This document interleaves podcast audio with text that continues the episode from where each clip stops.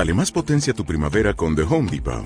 Obtén una potencia similar a la de la gasolina para podar, recortar y soplar con el sistema OnePlus de 18 voltios de Ryobi desde solo 89 dólares. Potencia para podar un tercio de un acre con una carga. Potencia para recortar el césped que dura hasta dos horas. Y fuerza de soplado de 110 millas por hora. Todo con una batería intercambiable. Llévate el sistema inalámbrico OnePlus de 18 voltios de Ryobi.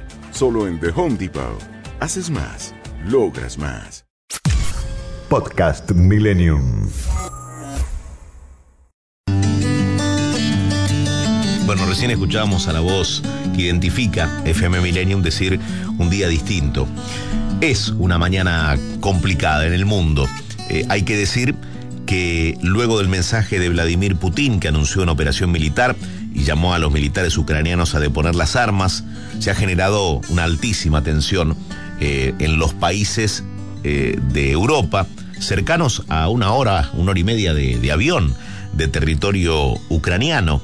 Eh, a todo esto, Ucrania ha impuesto la ley marcial tras el ataque de Rusia a instalaciones militares. Eh, un contexto complicado. Recién escuchábamos las sirenas que inquietaron a los ciudadanos, que estoy viendo algunas imágenes que las repiten las distintas televisoras del mundo, que muestran la salida o el intento de salida de cientos de miles de automóviles que están, bueno, marchando ni siquiera a paso de hombre.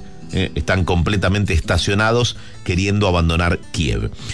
En línea está Delfina Mocorrea, mm, es periodista, eh, es corresponsal de A24 en Londres. mm, eh, quiero saludarla, bueno, y preguntarle cómo se vive desde el Reino Unido eh, esta situación que se ha dado, una situación de guerra, mientras muchos empiezan a instalar la posibilidad de una tercera guerra mundial, eh, aunque algunos no lo quieran ni siquiera mencionar.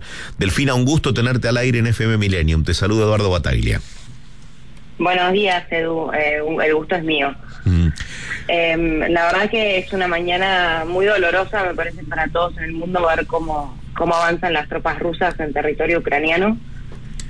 Y mm, hace unos minutos nomás, Boris Johnson, de hecho, dijo, eh, en las palabras de él, ¿no? Es una catástrofe para nuestro continente. Y creo que y creo que así lo es, ¿no? Eh, si bien se venía hablando que crecían las tensiones en los últimos días, en las últimas semanas, creo que eh, y se decía que iba que iba a haber una invasión, creo que la invasión fue antes de lo que pensaron o actuó o, o los líderes tanto Boris Johnson eh, como otros líderes de la OTAN no pusieron tal vez suficientes eh, consecuencias no para Rusia si decidía avanzar. Entonces me parece que Rusia al ver esa debilidad dijo avancemos. Me parece que eso fue lo que pasó, ¿no? Ayer, de hecho, se discutía en el Parlamento aquí en Reino Unido de, bueno, eh, eh, ¿qué postura vamos a tomar desde acá, no? Eh, ¿cuál, cuál, ¿Cuáles van a ser las consecuencias, sobre todo para los oli- em, oligarcas rusos? Y la verdad es que no fueron muchas las consecuencias, las consecuencias impuestas por Boris. Eh, solo se le congelaron las cuentas de banco a tres rusos. Creo que como que no se tomó un, o, o- o no se tomaron las medidas necesarias tal vez para Sí. para para convencer de que no era el camino adecuado, ¿no? Ahora, Delfina, ¿a partir de ahora qué? ¿No? Porque eh, ya te voy a pedir que me describas qué sensación eh, se, tiene viviendo allí en el Reino Unido, con la cercanía de la cual hablaba eh, con respecto al territorio ucraniano. Digo, a una hora y media, dos horas de, de avión, cualquier país de Europa está desembarcando en Kiev.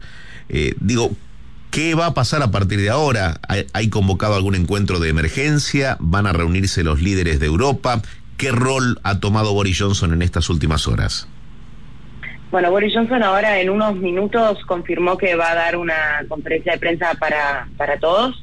Y después eh, dijo que estuvo hablando esta mañana eh, con, con el presidente de Ucrania, Volodymyr, eh, y que está en realidad lo que está ahora esperando es reunirse con los líderes del G7 y con miembros de lo- los líderes de la OTAN.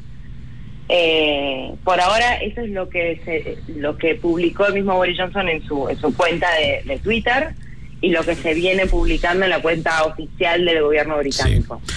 Delfina, eh, con, con, tu carácter de, periodista y como observadora de lo que ocurre y cómo reacciona la gente también allí eh, en esa región de Europa, eh, ¿qué siente el, el, habitante del Reino Unido? ¿Qué percibís con respecto al temor a una tercera guerra mundial o creen que esto es disparatado pensarlo de esa manera?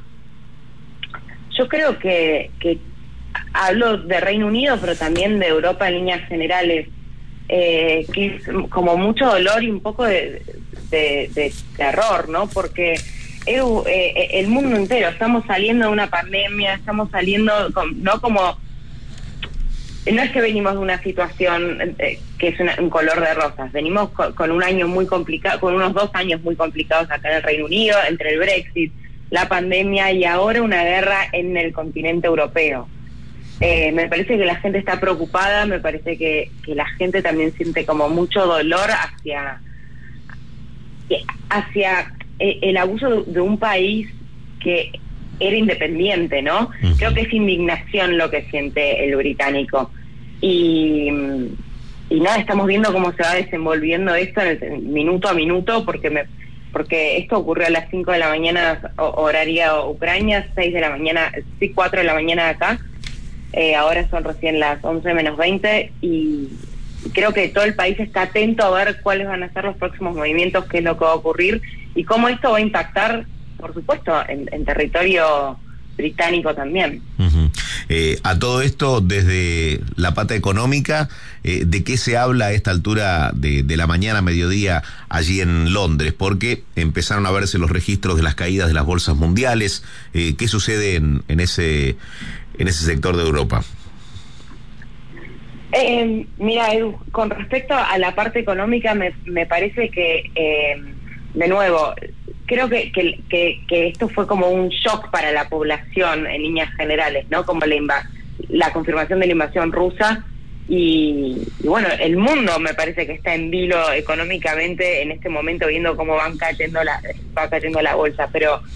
Eh, eh, no eh, creo que en este momento está preocupando más al común, a, la persona común, ¿no? Al que, al que prende el noticiero, al que prende la radio para, para ver qué es lo que está pasando, es la parte más humanitaria y no tanto económica. Por supuesto la parte económica creo que va a empezar a preocupar, pero una vez que empieza a caer la idea de que hay una invasión a un país independiente, ¿no?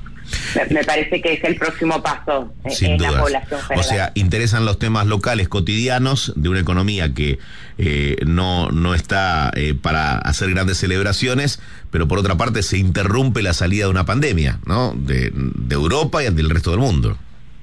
La salida de una pandemia, eh, empezar a adaptarnos a vivir con, con una nueva política como el post-Brexit, ¿no?